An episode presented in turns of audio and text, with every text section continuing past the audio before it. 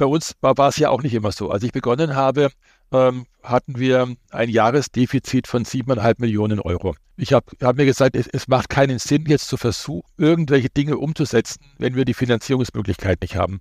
Deswegen war der erste Schritt, ähm, eine Finanzierung aufzustellen und zu sichern, die auch tatsächlich dazu führt, dass wir investieren können. Äh, und, und sind erstmal das gesamte Unternehmen, haben auch damals schon die Prozesse angeschaut, die Struktur angeschaut und überlegt, was können wir ändern. Also was können wir ändern, wo wir, ohne jetzt bei den Bewohnern einzusparen, ähm, die Möglichkeit haben, wirklich äh, Kosten zu reduzieren und einzusparen.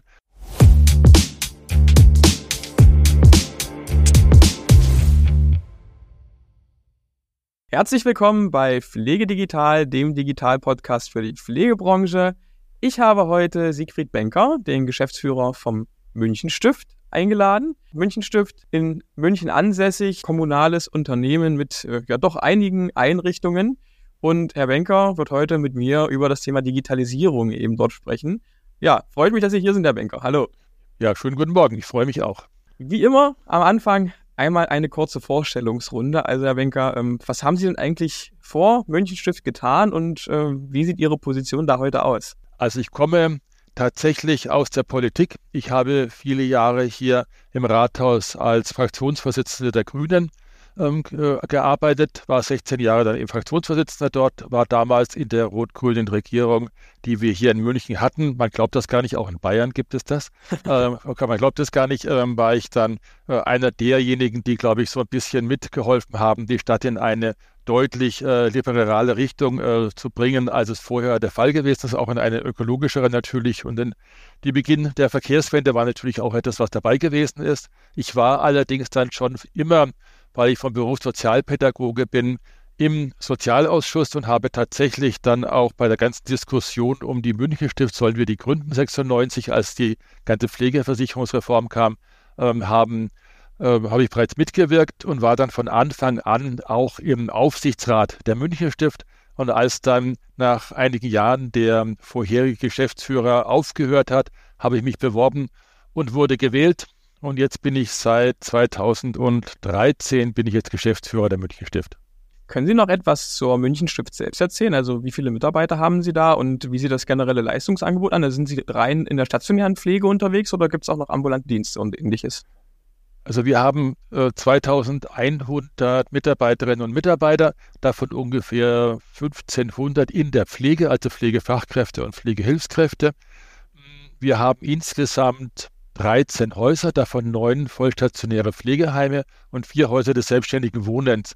Ziel ist es, dass wir insgesamt die Versorgungskette darstellen können. Das heißt, vom selbstständigen Wohnen über einen ambulanten Dienst, über die Tagespflege und Kurzzeitpflege bis hin zur vollstationären Versorgung und zur Palliativversorgung wollen wir den gesamten, also die gesamte Bandbreite auch darstellen und schaffen das auch gut. Wir haben den größten ambulanten Dienst in der Stadt inzwischen auch. Bei uns leben in den Pflegebereichen ungefähr 2100 Münchnerinnen und Münchner und im Unternehmen insgesamt äh, 3000 Senioren aus der Stadt und versorgen eben dann ungefähr nochmal 700 Kunden über den ambulanten Dienst, den wir haben. Und den Menüservice nicht vergessen haben wir auch und zwei Tagespflegen. Ich habe äh, die Münchenstift ja letztes Jahr äh, erstmalig eigentlich kennengelernt und zwar über eine Zusammenarbeit, die so eigentlich nicht ganz üblich ist in der, in der, in der Pflegebranche. Ähm, denn man muss ja dazu wissen, ich bin im Hintergrund noch der Gründer vom Caretable. Letztes Jahr ähm, hat die Münchenstift ähm, eben in vielen Einrichtungen solch eine Investition getätigt in Caretable, das ja auch für mich symbolisch war für okay, man ist dort auf jeden Fall offen für Digitales, für Innovatives, für Neues. Ähm, und da jetzt einfach mal frei raus, ähm, warum sind Sie da so offen? Also was, äh, also wie sehen Sie das Thema Digitalisierung und warum investieren Sie jetzt nicht nur in den Kehrtable, sondern auch Altenheim äh, Management Kongress gab es auch den Zukunftspreis zum Beispiel für ein Nachhaltigkeitsprojekt mhm. und ähnliches. Also warum äh, tun Sie das in diesem Ausmaß? Also beim Thema Digitalisierung, ich bin der äh, festen Überzeugung, dass es für die Zukunft eines Unternehmens entscheidend ist, ob den Mitarbeiterinnen und Mitarbeitern und dann natürlich auch den Bewohnern äh, das Thema Digitalisierung auf eine Art und Weise angeboten werden kann, dass sie gerne hier arbeiten möchten. Ich glaube, ja. dass die äh, Bewerber der Zukunft tatsächlich schauen werden, wo muss ich noch händisch äh, dokumentieren, äh, wo habe ich die ganzen, die ganzen Aufwand noch oder genauer gesagt, wo habe ich dann beispielsweise die Möglichkeit, mit dem Smartphone im Pflegezimmer zu sein, hier schnell und effektiv zu ähm, dokumentieren. Das Ganze wird sofort eingespielt, dann eben digital in die gesamte Dokumentation, sodass es also dann mit wenig Aufwand ist. Und ich glaube, dass das einer der entscheidenden Punkte ist, in Zukunft noch Pflegekräfte zu gewinnen. Ja. Und es kommt natürlich dazu, äh, unser Motto ist ja, äh, dass wir äh, die, die gesamten Prozesse straffen wollen, um Zeit für die Pflege zu schaffen. Also wir messen dann schon auch immer, ob das, was wir im Bereich der Digitalisierung umsetzen, auch tatsächlich dann dazu führt, dass wir mehr Zeit an, mit den Bewohnerinnen und Bewohnern oder am Bett haben. Das ist so das Entscheidende und wir haben das gemessen und konnten tatsächlich bis zu 120 Minuten in einer Schicht einsparen, ähm, was natürlich alles den Bewohnern dann auch zugutekommt. Also wenn sie tatsächlich auch merken, dass die Mitarbeiterinnen und Mitarbeiter entspannt sind, dass sie ein bisschen mehr Zeit haben, dass sie etwas mehr mit den Bewohnern sprechen können. Also das ist etwas, ähm, was, was die Grundlage von allem ist. Also Digitalisierung machen wir nicht als Selbstzweck, sondern Digitalisierung im gesamten Unternehmen. Wir machen das überall beim Einkauf, äh, bei der HR-Software und bei allem anderen. Äh, das machen wir, weil wir der Meinung sind, es muss zum Schluss immer einzahlen auf die äh, Zeit, die wir mit den Bewohnerinnen und Bewohnern haben.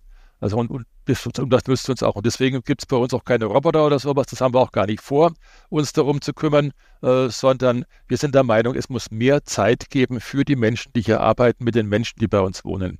Ja, also quasi einfach die Menschen, die da sind, durch Technik, durch smarte Prozesse äh, befähigen und äh, eben 120 Minuten ist auch eine ganze Menge Zeit, das muss man ja mal dazu sagen, die dann eben mehr zur Verfügung steht für die Arbeit am Menschen und nicht für die Arbeit an der Technik. Und ja. äh, von daher, ja, spannend. Was sind denn da in der Vergangenheit oder auch aktuell Ihre wichtigsten Projekte gewesen? Also wie lassen sich diese Zeiteinsparungen ähm, denn realisieren? Also das Erste, was wir immer gemacht haben, bevor wir auch nur irgendwas digitalisiert haben, war, sämtliche Prozesse anzuschauen. Weil es macht ja keinen Sinn, einen Prozess, der blöd läuft, äh, blöd zu digitalisieren. Deswegen, deswegen haben wir gesagt, wir müssen erstmal die Prozesse anschauen. Der Prozess muss insgesamt so straff aufgestellt sein, dass er auch digital straff funktioniert. Dann haben wir die Dokumentation sozusagen äh, entschlackt und haben geschaut, was müssen wir denn wirklich dokumentieren? Das muss denn wirklich gemacht werden. Das ist nicht einfach. Sie müssen langjährige Pflegekräfte sehr davon überzeugen, dass sie auch mal loslassen können müssen und nicht unbedingt alles dokumentieren. Es ist auch nicht einfach, denn wenn die Heimaufsicht ins Haus kommt, dann fällt ja wieder ein, oh, da fehlt ja irgendwie ein Komma in der Dokumentation. und ähm, von daher, das ist, das war, wir mussten mit allen reden und haben aber tatsächlich alles erstmal gestrafft. Und nachdem wir es gestrafft hatten, war ähm, mit das Entscheidende natürlich das mobile Dokumentieren. Das heißt, wir mussten erstmal die Häuser alle mit WLAN ausrüsten. Äh, und damit wir die Häuser mit WLAN ausrüsten, äh, mussten wir erstmal die Grundvoraussetzungen schaffen und die entsprechenden Kabel verlegen lassen dass also überhaupt erstmal diese WLAN-Kapazitäten da sind in allen Häusern. Nachdem wir das der Reihe nach gemacht hatten, haben wir das mobile Dokumentieren eingeführt. Und das war natürlich der entscheidende Schritt, ähm, dass die Mitarbeiter tatsächlich mit einem Smartphone in der Hand äh, durchs Haus gehen können, ähm, tatsächlich eben auch in den Pflegezimmern auch direkt sofort dokumentieren können und es eingetragen ist. Und die nächste Stufe, die wir schon ausprobieren, ist, dass die Mitarbeiter tatsächlich mit Spracherkennung eingeben können. Das heißt, es gibt auch nicht mehr die Notwendigkeit hier, dann muss hier immer auch ein Text dazu geschrieben werden, den dann auch noch einzugeben, dann kann man reinsprechen. Die Spracherkennungssysteme heute sind ja schon so, dass das wirklich gut funktioniert. Ja, das hat, da hatte ich letztens auch einen sehr spannenden Gast bei mir im Podcast, nämlich den Marcel Schüttberger von Voice. Also ist ein äh, junges Berliner Startup, die eben genau das machen. Die haben so, ein, so, ein Sprach, äh, so eine Spracherkennungssoftware, die dann direkt in die Pflegedokumentation einspeist und die sich auch je nachdem, wie viel man mit dieser äh, ja, künstlichen Intelligenz dahinter spricht, auch auf den jeweiligen Mitarbeiter einstellt. Also quasi, der stellt sich auf den Dialekt ein, auf bestimmte Sprachgewohnheiten und so weiter. Das fand ich sehr spannend und auch die haben gesagt, ja, allein dadurch haben sie in deren Pilotprojekten, glaube ich, irgendwas um die 30 Minuten pro, pro, pro Dienst oder sowas gespart, weil dann eben nicht mehr alles abgetippt werden musste, sondern wurde gesprochen, strukturiert angezeigt und dann in die Pflegedoku reingepackt. Also ja, ja kann ich, ich kann nachvollziehen, dass sie daran äh, gerade arbeiten und sich da auch viel erhoffen. Ja, wir hoffen uns viel und wir merken, es ist auch so, dass, also wir haben ja 60 Prozent Mitarbeiterinnen und Mitarbeiter mit Migrationshintergrund. Äh, und, und viele tun sich leichter, äh, damit zu sprechen, als zu schreiben. Ja. Äh, und, und von daher, die Dokumentationen sind tatsächlich, wie soll ich das jetzt ausdrücken, leserlicher. ähm, ja. als sie vorher vielleicht gewesen sind. Also weil es leichter fällt, sozusagen Dinge zusammenzufassen und auszudrücken, in dem Augenblick, wo man sie also äh, reinspricht, statt, statt sie schriftlich zu formulieren. Sie haben das jetzt so salopp gesagt, also mal eben äh, mobiles Dokumentieren ein, ein äh, oder implementieren oder mal eben die ganzen Einrichtungen mit äh, WLAN ausstatten. Das sind ja an sich ganz schön, also gerade bei 13 Häusern ziemliche Mammutprojekte, auch bei so vielen Mitarbeitenden. Haben Sie eine eigene Abteilung intern, die sich darum kümmert oder arbeiten Sie da vor allem mit Dienstleistern zusammen? Also wer, wer koordiniert diese ganzen Prozesse? Also ich habe eine, also meine Stellvertreterin ähm, ist Organisationsentwicklerin. Mhm. Äh, und mir war ganz wichtig, eine Organisationsentwicklerin zu haben, die tatsächlich diese Prozesse erstmal aufstellt und dann schaut, also wie, wie kann man sowas umsetzen. Und begonnen habe mit der Digitalisierung im Endeffekt schon vor fünf oder sechs Jahren. Also, da, und das war, aber die ersten Anfänge waren tatsächlich nur zu überlegen, wie ich es vorhin schon gesagt habe, was sind denn ähm, die Prozesse, die wir haben, die wir wirklich digitalisieren können, wo macht das Sinn? Was muss dafür alles entstaubt werden, damit das überhaupt funktioniert ja. und haben dann überlegt, was brauchen wir, um das umzusetzen. Und dann mussten wir die Mittel erstmal haben. Das ist ein, ein Investitionsprogramm über mehrere Millionen natürlich, bis wir also irgendwann die Breitbandkabel in den Häusern hatten und die WLAN-Ausrüstung in allen Häusern und die IT-Infrastruktur. Und sie müssen ja dann alle mit Smartphones ausrüsten, die dokumentieren. Sie müssen alle nochmal mit entsprechenden Laptops oder PCs ausrüsten, die also dann auch nochmal in den Stützpunkten stehen. Ähm, das heißt, wenn Sie digitalisieren, dann ist das ein hoher Investitionsaufwand. Hm. Und wir haben begonnen mit einer kleinen Abteilung und vielen externen Dienstleistern und haben jetzt eine deutlich größere Abteilung äh, und nur noch relativ wenige Dienstleister an uns dran. Wir haben aber das gesamte Rechenzentrum inzwischen ausgelagert, also weil wir gemerkt haben, dass das ist zu viel. Wir können, das Rechenzentrum ist nicht unsere Kernkompetenz, auch nicht der IT-Abteilung. Dafür ja. gibt es inzwischen andere Anbieter. Und das funktioniert auch sehr gut und gibt uns auch mehr Sicherheit, dass wenn irgendwo mal ein Serverproblem ist, dass es einen redundanten Server gibt, wo wir die Möglichkeit haben, dann eben, dass nicht die gesamte Dokumentationsmöglichkeit abstürzt. Ja, das ist natürlich auch so, ein, so eine Verfügbar Verfügbarkeitsfrage ähm, gerade wenn dann eben Mitarbeitende in den Einrichtungen Probleme mit der Technik haben, wenn dann nicht sofort und relativ schnell Abhilfe geschaffen wird, dann baut sich halt sehr schnell Frust auf gegenüber dieser Technik und dann ja. ja steigt sozusagen die, die Intoleranz äh, dem gegenüber. Und ich glaube, wenn man da eine eigene Abteilung im Unternehmen hat, dass sie dann im Zweifel auch schneller reagieren können, natürlich als äh, ein externer Dienstleister, der natürlich auch noch andere Kunden zu bedienen hat. Ja, also tatsächlich war es so, das Schwierigste war, dass am Anfang, weil es ja ein mehrjähriger Prozess. Ja, und sie fangen, sie fangen irgendwann an, einem unter, den Mitarbeitenden im Unternehmen deutlich zu machen, es kommt die Digitalisierung. Und hm. wie schon gesagt, es, jetzt kommen erstmal die Breitbandkabel. Da wird erstmal gebuddelt, dass sie ins Haus kommt. Dann kommt, dann werden die WLAN, die WLAN-Teile an, an die Wand gebracht. Und so geht es langsam voran. Äh, und, und die Ungeduld steigt natürlich immens. Und dann, wenn, wenn das Ganze eingeführt ist, sobald es in irgendeiner Art und Weise dann doch nicht so gut läuft und doch nicht so schnell läuft und nicht gleich reibungslos läuft, haben sie sofort verloren. Wir haben, das, wir haben deswegen einen eigenen Field Service eingeführt. Und der Field Service ist nur zuständig in den Häusern. Das heißt, die gehen sowieso mhm. von, von sich aus direkt jede Woche ein bis zweimal in die Häuser, fragen, gibt es Probleme, gibt es äh, Schwierigkeiten. Wenn, wenn was ist, wird der angerufen, kommt, äh, wenn es sein muss, auf der Stelle und sofort auch raus. Wir haben dann sozusagen eben das ausgelagerte Rechenzentrum. Viele Probleme müssen dann dort gelöst werden. Ähm, da haben wir auch einen eigenen Vertrag geschlossen, wo klar ist, dass schnell und effektiv reagiert wird. Mhm. Und es funktioniert gut. Also das, was früher immer da war, so diese Beschwerden, da kommt niemand, da kümmert sich niemand, ich warte schon seit ungefähr 20 Minuten und es tut sich nichts.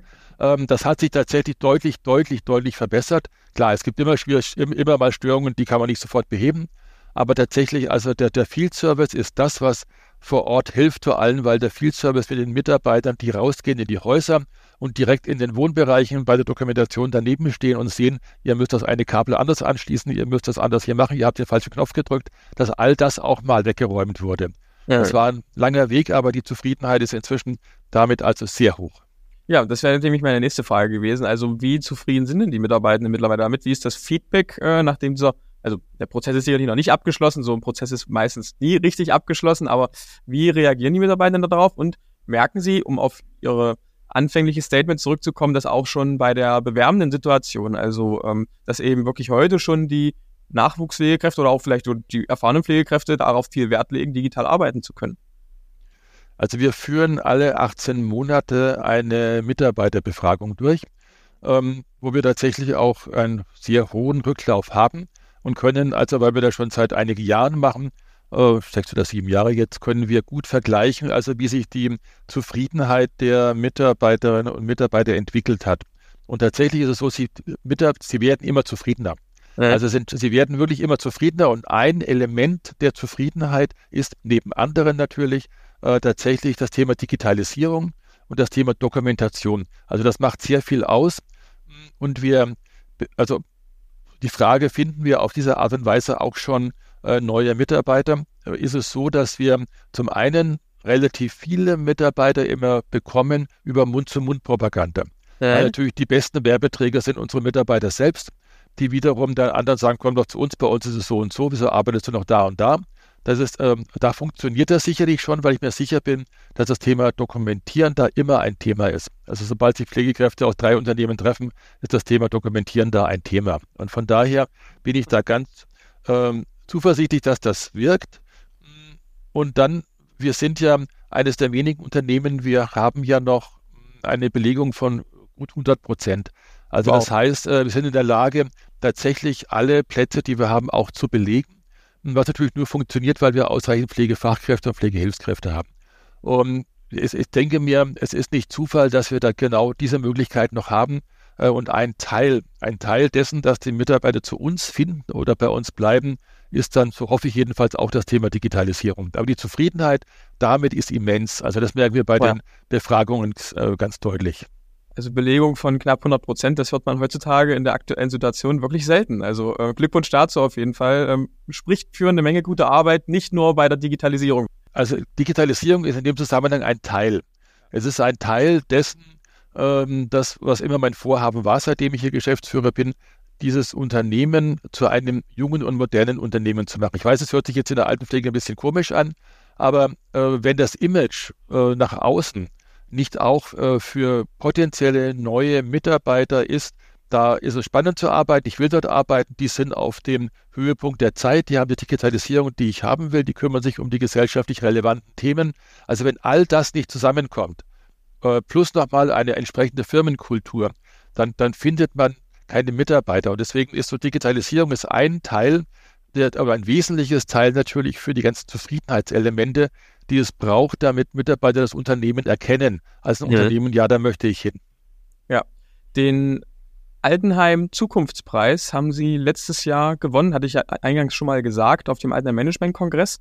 Das war allerdings nicht für ein Digitalisierungsprojekt, das war tatsächlich für ein Nachhaltigkeitsprojekt. Nachhaltigkeit, habe ich schon mitbekommen, ist eins der anderen ähm, Fokusthemen oder, oder Lieblingsthemen, die Sie gerade noch äh, mit angehen. Vielleicht können wir darüber auch mal ein bisschen sprechen, weil bei aller Diskussion um Digitalisierung kommt das Thema manchmal hier auch im Podcast ein bisschen zu kurz, äh, muss man dazu sagen. Aber es ist natürlich ein Thema, was die Branche gerade sehr beschäftigt und was auch wieder, ja, ich sag mal, mit äh, Mitarbeitende, teilweise Bewohnende und auch Angehörige beschäftigt. Und ja, da war die Frage, also wofür gab es denn da letztes Jahr eigentlich den Preis und ähm, was sind da die anderen Bestrebungen beim Punkt Nachhaltigkeit? Also den ähm, Zukunftspreis, worüber wir uns sehr gefreut haben, das mag ich sagen, ähm, hat das Unternehmen bekommen für die Gesamtleistung des, zum Thema Nachhaltigkeit äh, äh, im gesamten Unternehmen. Also nicht nur in einem Haus, sondern im gesamten Unternehmen. Hm, da kommt äh, sozusagen meine Bi Biografie jetzt ein bisschen durch, dass ich halt äh, 16 Jahre lang Fraktionsvorsitzender der Grünen gewesen bin hier in. München und ähm, natürlich viele ökologische Themen oder Themen wie Diversität und Vielfalt mitgebracht habe in, ins Haus hier und mir immer die Frage gestellt habe, funktionieren diese ganzen Themen, die man so auf politischer Ebene vor sich herträgt äh, und umsetzen möchte, funktionieren die auch direkt in einem Unternehmen. Und ich habe, seitdem ich da bin, sehr vorsichtig, äh, sehr vorsichtig angefangen, das Thema Nachhaltigkeit im Unternehmen zu implementieren. Vorsichtig deshalb, weil ich nicht die Reaktion haben wollte, die da lautet, ähm, jetzt kommt er und jetzt kommt das Thema Nachhaltigkeit, kümmert er sich auch um Pflege und wir haben doch eh schon genug zu tun. Das kann doch wohl nicht wahr sein. Äh, und das, das wollte ich verhindern. Deswegen ja. äh, war mir wichtig, das sehr, sehr langsam und sehr subkutan zu machen. Und äh, begonnen ähm, habe ich damit, dass wir das ganze Thema Ernährung umgestellt haben. Als ich gekommen bin, gab es jeden Tag zwei Menüs, beide mit Fleisch, äh, am Freitag mit Fisch. Ähm, und die, die Folge war, dass ich gesagt habe, wir machen jetzt so, dass es ähm, jeden Tag einmal Fleisch gibt und einmal vegetarisch. Und das, das war überhaupt unproblematisch. Das war also etwas, was ohne Probleme umgesetzt werden konnte. Und nachdem das langsam angefangen hat, ähm, habe ich dann auch gesagt, äh, jetzt wäre mir wichtig, dass wir nach und nach das Thema anschauen, wo kommt unser Lebensmittel her. Also ich habe also äh, die ganzen äh, Hühnchen, die aus irgendwelchen Großschlachtereien kamen und irgendwelche furchtbaren Käfighaltungen auch abgeschafft. Die haben wir, wir besorgen wir inzwischen woanders. Unser Fleisch ist inzwischen im Wesentlichen Biofleisch, das wir regional einkaufen in Tirol. Ja. Und auf diese Art und Weise haben wir inzwischen einen Bioanteil beim Essen für die äh, Bewohner von gut 40 Prozent, äh, plus nochmal 30 Prozent regionale Anteile. Das heißt, wir haben inzwischen 70 Prozent Bio oder regional, mit dem Ziel natürlich da noch weiterzukommen. Und das ging natürlich nur durch langsames Umstellen. Ja. Und, wir schauen uns, und wir schauen uns natürlich das gesamte Thema Energie an. Also wo geht Energie raus? Äh, wir, was können wir da tun? Also wir haben äh, seit einigen Jahren jedes Jahr eine CO2-Bilanz, äh, wo man die Häuser auch vergleicht. Und wir sind dabei, die Häuser der, der Reihe nach EMAS zu zertifizieren, also diesen sehr hohen Standard zum Thema energetisches, äh, energetischer Standard und, und, und Nachhaltigkeitsstandard in den Häusern. Da haben wir jetzt beim Zimmer jetzt beim dritten Haus und werden dann irgendwann demnächst das gesamte Unternehmen äh, EMAS zertifizieren. Wir, wir, schauen uns das Thema Müll an, das Thema Speisereste. Äh, wir können inzwischen nachweisen, dass die Kleidung unserer äh, Mitarbeitenden äh, tatsächlich auch ähm, aus fairer Produktion und fairem okay. Handel, also bis zu uns kommt und, nachhaltig, und aus nachhaltigem Baumwollanbau. Also das ist, also wir haben uns alle diese Teile angeschaut und sind da inzwischen schon sehr, sehr weit. Mein Ziel ist es, das Unternehmen enkeltauglich zu machen.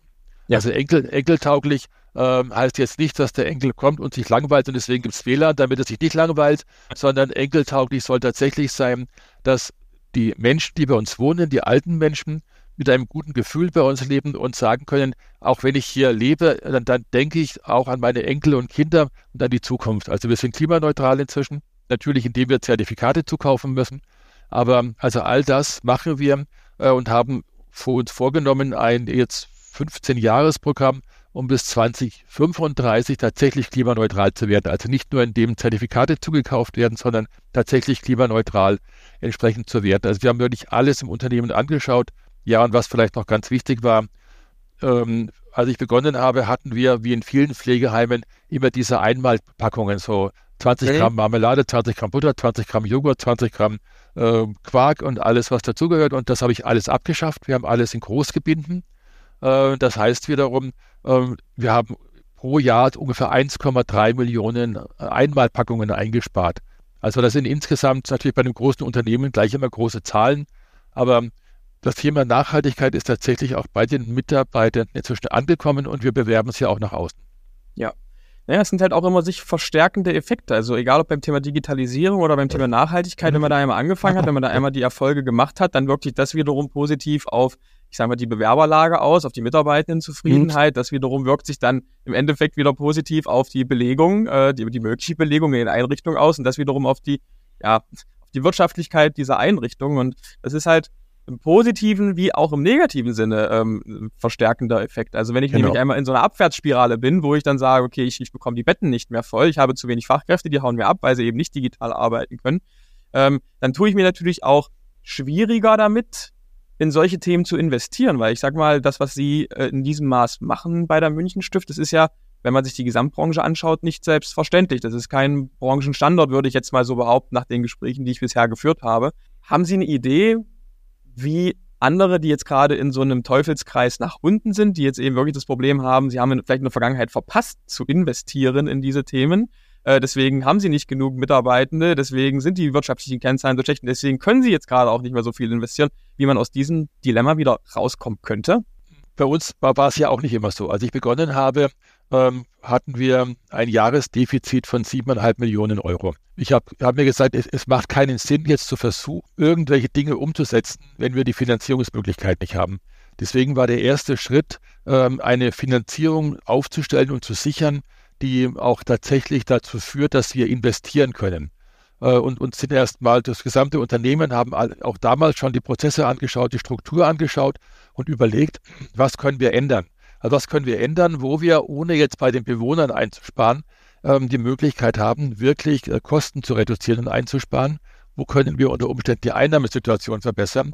Und auf die Art und Weise damit arbeiten, dass wir versuchen, jährlich einen Jahresüberschuss zu erzielen, mit dem wir auch wirtschaften können. und haben dann tatsächlich hm, angefangen, alles anzuschauen und haben dann in Arbeit, Zusammenarbeit mit der Stadt München dieses Zukunftsprojekt ähm, oder Konzept aufgebaut, haben dann als nächstes die Möglichkeit bekommen, eben, dass wir zwei Häuser auch neu bauen konnten und haben aber im Unternehmen viel Struktur ändern müssen. Vielleicht ein markantes Beispiel. Wir hatten, als ich begonnen habe, im Schnitt im Jahr im ganzen Unternehmen 85 Zeitarbeitskräfte. Ähm, wenn man das jetzt sozusagen mal umrechnet, bedeutet das Mehrkosten oder damals Mehrkosten von 1,4 Millionen Euro im Jahr. Ja.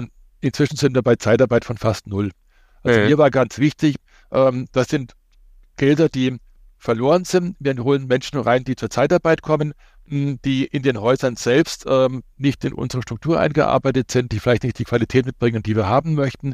Also wir haben jetzt im Laufe der Jahre Zeitarbeit fast völlig abgebaut, was natürlich ein langer Weg war. Das geht nicht von heute auf morgen. Ja. Aber wir haben die Gelder freigesetzt damit. Also wir haben damit natürlich die Gelder freigesetzt, die ein, ein, ein Mehr an Zeitarbeit auch kosten würde. Und so haben wir verschiedenste Projekte angeschaut und haben auf die Art und Weise die Mittel akquiriert, dass wir jährlich einen ähm, gewissen Jahresüberschuss erwirtschaften können. Und mit dem konnten wir arbeiten. Dann hatten wir erstmal überhaupt die Kapazität frei. Das war sozusagen das eine, das war die Grundlage von allem. Also jetzt, wer nicht investieren kann und wer, die, wer, wer, die, wer das nicht hat, der, der kann natürlich auch schlecht das tun. Und das zweite war, wir haben eine Vision entwickelt davon, wo wir im Jahr 26 stehen wollen. Also wir haben ein eigenes, ein eigenes Zukunftsbild, das haben wir 16 er, erstellt in Zusammenarbeit mit den ganzen Führungskräften. Und dieses Zukunftsbild, das wir 26 haben wollen, das sich vielleicht damals noch ein bisschen da und dort übertrieben und ein bisschen gesponnen angehört hat und wo alle gesagt haben, haha, das wollen wir aber sehen und wo ich selber auch skeptisch war, ähm, das sind wir dabei, das Jahr für Jahr jetzt umzusetzen. Also immer mit der Frage, was fehlt noch, um im Jahr 26 dieses Zukunftsbild erreicht zu haben. Weil da ging es damals schon um das mobile Dokumentieren und ich wünsche mir Folgendes und dann hätte ich gerne und ich hätte gerne ein nachhaltiges Unternehmen und ich hätte gerne, also wo so alles reinkam und wir gesagt haben, okay, dann fangen wir an, es umzusetzen. Und tatsächlich ja. haben wir, also, also, wir arbeiten sozusagen sehr strukturiert äh, in Wirklichkeit dahin, dass wir dieses Zukunftsbild 26 erreichen. Und dieses Zukunftsbild beinhaltet ja unsere Aussage, wir wollen die stolzesten Mitarbeitenden haben und die glücklichsten Bewohner. Und ich selber habe damals gesagt, na, das hört sich jetzt ein bisschen nach irgend so einer komischen Versprechung an, die keiner erfüllen kann. Aber wir haben inzwischen so viele Mitarbeitende, die kommen und sagen, ich bin so stolz, hier zu arbeiten. Äh, und, und wir sehen es auch an den Umfragen, die wir bei unseren Bewohnern machen, wie zufrieden die Mitarbeiter, die Bewohner bei uns sind. Und das ist etwas, wo ich, wo ich sehe, ja, es hat sich gelohnt. Also die, diese Vision zu entwickeln, das, das war alles nicht immer einfach und es war mühsam und sie müssten alle überzeugen. Und es sind auch nicht alle mitgegangen. Ähm, aber tatsächlich ist es so, dass wir hier dieses Zukunftsbild nach und nach umsetzen können. Also wir haben in diesen Bereichen ähm, Digitalisierung im, im, im Bereich ähm, Nachhaltigkeit, aber im Bereich Primary Nursing und im Bereich Vielfalt ein Zukunftsbild, das wir nach und nach umgesetzt haben. Natürlich immer verbunden mit einem sehr hohen Anspruch äh, beim Thema Pflegequalität. Ja. Also und, und da bleiben wir Jahr für Jahr dran. Also wir haben sozusagen eine Idee, was wir im nächsten Jahr machen immer. Ja, es ist irgendwie auch immer ein magisches Gefühl, wenn die, also das, was mal ein paar Zeilen äh, Konzept auf einem Blatt Papier waren, dann nach und nach Wirklichkeit wird und äh, sich dann auch wirklich eigentlich so erfüllt. Klar, hier und da mit ein paar Abweichungen. Ich kenne das ja auch aus unseren allerersten ja, Businessplänen von damals und dann liest man das heute, so den Businessplan vor drei Jahren und denkt sich so, ja, eigentlich krass, es ist fast genauso gekommen. und äh, das ist eine schöne Sache. Und ähm, Sie hatten ja auch gesagt, äh, vor einigen äh, Minuten, dass, dass sich das ein bisschen komisch anhört, dass man äh, als moderner Arbeitgeber auftreten möchte in einer Branche wie der Altenpflege, wie der Altenhilfe. Und ich muss sagen, ich finde, das hört sich gar nicht komisch an, äh, wenn man jetzt eben sieht, was hier gemacht wird. Und wenn noch mehr Träger das ähnlich gut machen würden, noch ähnliche Initiative zeigen würden, ich glaube, dann würde das Berufsbild der ganzen Branche, der Pflegefachkräfte, der Betreuungskräfte, aber auch der Verwaltungsmitarbeitenden äh, ganz anders geprägt sein und doch nochmal deutlich attraktiver sein. Und wenn wir da jetzt mal ähm, vielleicht ein paar Jahre in die Zukunft schauen. Ich weiß, jetzt gerade sind für viele Betreiber schwere Zeiten, für die Pflege generell eine, eine schwere Zeit. Was würden Sie sich denn für die Zukunft wünschen, um das Thema Nachhaltigkeit und das Thema Digitalisierung noch besser in den Einrichtungen vorantreiben zu können? Das, das kann jetzt, ich sage mal, aus mitarbeitenden Seite sein, das kann aus gesellschaftlicher Perspektive, aber auch aus der Regulatorik sein. Ähm, für mich ist das Entscheidende, was wir im Unternehmen auch haben, und das kostet zunächst mal nichts, man muss aufhören zu jammern. Also äh, Pflege äh, zeichnet sich ja auch dadurch aus, dass ununterbrochen gejammert wird. Äh, zu wenig Geld, äh, zu wenig Kapazitäten, zu wenig Pflegekräfte, äh, zu wenig Möglichkeiten, zu wenig Unterstützung von Seiten der Politik, äh, zu wenig Wertschätzung von Seiten der Bevölkerung. Also Pflege zeichnet sich durch eine gewisse Jammerkultur aus. Und ich habe von vornherein gesagt, äh, es gibt hier ein Jammerverbot. Also wir haben Rahmenbedingungen, die, die mögen uns nicht gefallen. Wir hätten gerne was anderes, aber das Entscheidende ist für mich tatsächlich ein anderer Blick aufs eigene Unternehmen und ein anderer Blick auf das Thema Pflege. Ähm, wenn ich immer sehe, dass auf der einen Seite furchtbar über Pflege gejammert wird, wie schlimm es ist, da zu arbeiten und wie anstrengend und die Menschen sind fertig, wenn sie arbeiten und werden äh, nicht, nicht mehr fertig, wenn sie arbeiten müssen und so weiter. Und dann im Nachsatz wird gesagt, und wir brauchen mehr Pflegekräfte. Dann frage ich, wen werde ich überzeugen? Mit der Aussage, es ist furchtbar bei uns, aber kommt doch zu uns. Also, und von daher muss der gesamte Blick, den man auf sich hat und auch die, der Blick der Gesellschaft auf das Thema Pflege ein anderer werden. Das, das ist ein, ein wirklich hochprofessioneller, komplexer Beruf, der äh, Freude machen kann, wenn er entsprechend organisiert ist und wenn man, wenn er entsprechend vom Unternehmen mit umgesetzt wird. Ähm, und, da, und damit muss man werben. Und, und nicht eben immer mit dieser Mangelsituation äh, werben. Das ist für mich das allererste und wie gesagt, das ist kostenlos ja. zu haben. Ähm, was kommen muss, äh, denke ich mir, in der Pflege als zweites, damit es auch in Zukunft gut funktioniert. Ähm, es wird im Augenblick sehr viel, das finde ich auch richtig, ähm, über die verbesserte Bezahlung unserer Pflegekräfte gesprochen. Das finde ich richtig. Aber es geht immer und durch die Bank zu Lasten der Bewohner. Äh, das heißt, es wird zu 100 Prozent finanziert über die Bewohner und die äh, Preise der Eigenanteile alle steigen parallel äh, zu, zu dem, also wie die Löhne und Gehälter in der Pflege steigen. Also wie gesagt, ich finde das richtig. Es, die Menschen sollen mehr verdienen. Ich habe schon 2016 hier einen eigenen Haustarif mit Verdi abgeschlossen, äh, der deutlich über dem TVÖD äh, liegt. Das war mir auch sehr wichtig, weil Bezahlung in einer teuren Stadt wie München natürlich entscheidend ist. Ja. Ähm, aber äh, es wird irgendwann nicht mehr möglich sein, für die Bewohner und für die Angehörigen das zu finanzieren. Also diese, diese grundlegende Pflegereform muss auch kommen. Das auch, und, und dann das Dritte, ähm, die Menschen haben ja immer Angst vor äh, dem Altenheim. Und man muss den Menschen die Angst nehmen. Also und, und Teil meiner Arbeit ist immer, den Menschen diese Angst zu nehmen. Also die zu uns kommen, die kommen ja erst, wenn es zu Hause überhaupt gar nicht mehr anders geht. Und dann in dem Augenblick sollten sie keine Angst haben, die Pflege in Anspruch zu nehmen, die sie brauchen. Und da, dafür müssen die Häuser entsprechend aufgestellt sein und bereit zu sein, eben genau äh, hier diese angstfreien Räume zu bieten für die Menschen, die hier einziehen. Ja, super. Ganz lieben Dank für die offenen Einblicke. Äh, ich, wie gesagt, ich würde mir wünschen, dass es mehr Unternehmen äh, in der Pflege wie die Münchenstift gibt und ich hoffe, man hört sich mal wieder. Herr Benker, ja. Dankeschön. Ja, ich sage auch Danke und alles Gute.